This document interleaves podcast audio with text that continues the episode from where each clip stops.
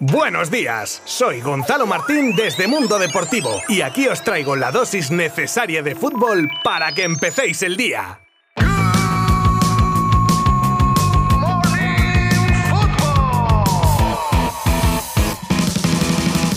A día de hoy el caso de Dembélé es un expediente X, al menos para mí. No recuerdo un jugador que no quiera renovar, que llegue el mercado de fichajes y no quiera salir ni aceptar ofertas y que prefiera quedarse en un equipo en el que no va a jugar. Al menos eso opina el área directiva del Fútbol Club Barcelona, que preferiría que no volviese a ponerse la elástica azulgrana. No obstante, se quiere analizar la situación con Xavi, que es quien debe gestionar el día a día y que no afecte al trabajo de grupo. Es decir, que si decide que no cuenta, sea apartado de ese día a día y en caso de que no se le despida, que no se sienta una víctima y actúe con normalidad. Complicado, creo yo, con la tensión que hay actualmente, pero, como os digo, la decisión final la tendrá el entrenador. Uno de los equipos que sonó estos días atrás como posible interesado en Dembélé es el Chelsea, que dicho sea de paso, no ha hecho ningún movimiento en este mercado, y eso que tiene dos laterales lesionados y podría haber buscado algún refuerzo en la zona defensiva. Y es que ha preferido no forzar ni romper la hucha para poder acometer tres fichajes en verano que considera clave para sus futuras aspiraciones y que le podrían costar unos 300 millones de euros. Y son Koundé del Sevilla, Declan Rice del West Ham y Chuameni del Mónaco. Buen trío de ases para Mujer. El Barça se encuentra en pleno proceso legal sobre cómo actuó la anterior junta y ha llevado a la fiscalía cinco grandes casos. 1. La retribución de intermediarios, pudiendo haber pagos inexistentes como unas comisiones que ascienden a un 33% cuando se deberían situar cerca del 5. 2. Importes desproporcionados y abusivos, como parecen los 1,7 millones pagados a un despacho de abogados en relación al fichaje de Griezmann. 3. Alteración contable de permutas, disfrazando intercambios de jugadores por compras y ventas lo que en el Código Penal se llama delito de falsedad contable y se podría apuntar hacia las operaciones Siles en Neto con el Valencia y Pjanic Artur con la Juve. 4. Pagos por el Spy Barça, a modo de compensación a terceras personas para que no presentaran alegaciones a la modificación del Plan General Metropolitano, pese a haber superado esas alegaciones gratuitamente y con éxito. Y quinto, 15 millones por un tanteo simulado, cuyo título es ya la explicación, vamos, que se desconoce si se refiere al pago que se hizo al Atlético de Madrid por los tanteos de Saúl Ñíguez, Jiménez y varios jugadores de la Academia Rojiblanca, pero que sin duda buena cosa no pinta que sea.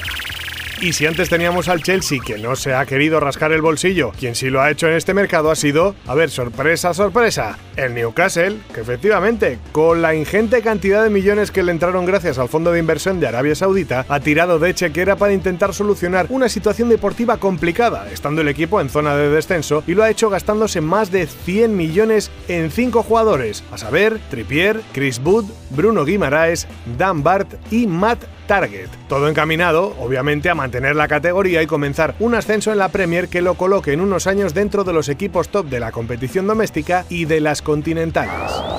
Hugo Equitique es uno de esos futbolistas de los que van a dar mucho que hablar durante la próxima década. El atacante del Stade de Reims, nacido en 2002, está siendo una de las grandes sensaciones de la liga francesa en la presente temporada y su buen hacer ha estado muy cerca de propiciar su aterrizaje en la Premier durante este mercado. Al final las piezas del puzzle no encajaron, pero se antoja solo una cuestión de tiempo que Equitique llegue a un equipo con mayores aspiraciones que el dirigido por Óscar García.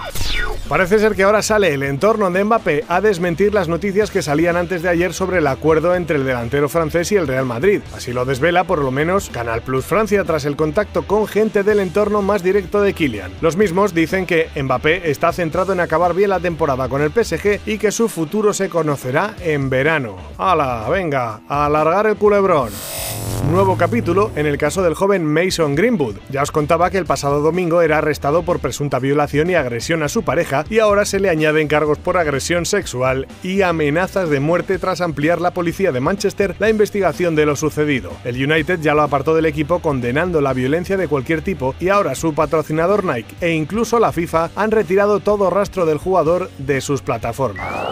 Y terminamos con un tema muy de actualidad pero enfocado a lo nuestro, que es el fútbol. Y es que la participación en el Festival de Benidorm de Rigoberta Bandini, con las polémicas que eso ha suscitado, no ha dejado indiferente a nadie, pero la cantante resulta que tiene una relación muy especial con el mundo del deporte y más concretamente con el Real Madrid. Es que su padre, Pepe Ribó, es el presidente de la Federación de Peñas Madridistas en Cataluña a la que están inscritas más de 30 peñas. Por desgracia para ella, su conexión madridista no le ayudó a llevarse el festival en los últimos minutos. ¡Hala! Ya me pueden llover palos por todos lados con la bromita.